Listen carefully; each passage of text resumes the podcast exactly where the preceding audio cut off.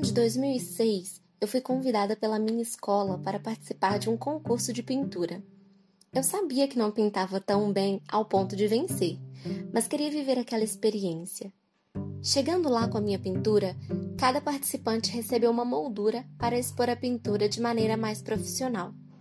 Uma menina que chegou depois de mim tinha em sua mão um papel envolvido por um cilindro e uma cordinha branca possibilitava a ela desfilar com aquele cilindro nos ombros. Então a menina abriu a tampa lateral do cilindro e tirou de lá de dentro o papel, sua tela, pintada. Que maravilha! Logo percebi quem seria a vencedora. Ela também recebeu a moldura, como nós. Mas torcendo o nariz, ela disse ao rapaz da organização do evento que queria que trocassem a sua moldura ele logo disse a ela: Mas a outra moldura ao lado não é proporcional à sua tela. Ela insistiu tanto, tanto, que ele acabou trocando a moldura. Quando as pinturas estavam sendo avaliadas pelos jurados, percebi que todos paravam diante da pintura dela por segundos a mais do que dos outros. No fim do evento, todos foram convocados para prestigiar a premiação. Três nomes foram chamados lá em cima na minha categoria. E lá estava ela, com um sorriso discreto, mas as mãos trêmulas, com a certeza de uma vitoriosa. Foi então que uma das juradas anunciou o terceiro lugar, que, diga-se de passagem, era lindo. E o segundo, o nome da menina.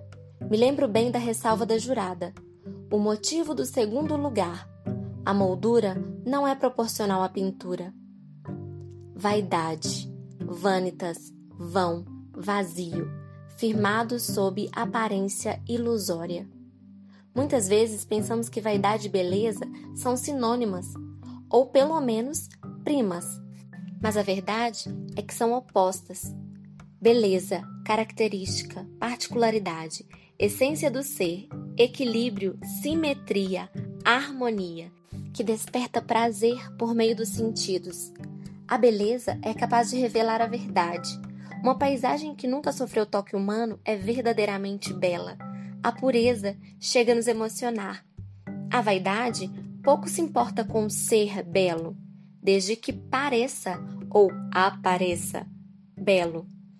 O orgulho quer ser em todo o tempo o melhor. O orgulhoso quer ser o melhor que todos. Já a vaidade, o vaidoso, não precisa ser, só precisa parecer.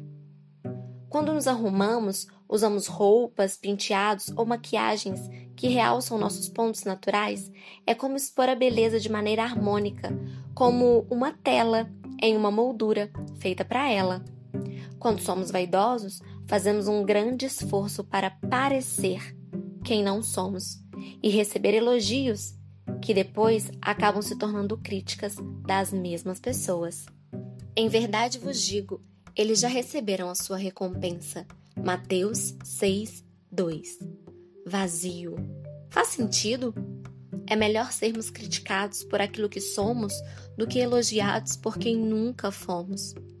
O que aconteceu é o que há de acontecer. Uma geração vai e outra vem. Nasce o sol e o sol se põe. Tudo passa. Vaidade das vaidades, tudo é vaidade. Eclesiastes 1, 2.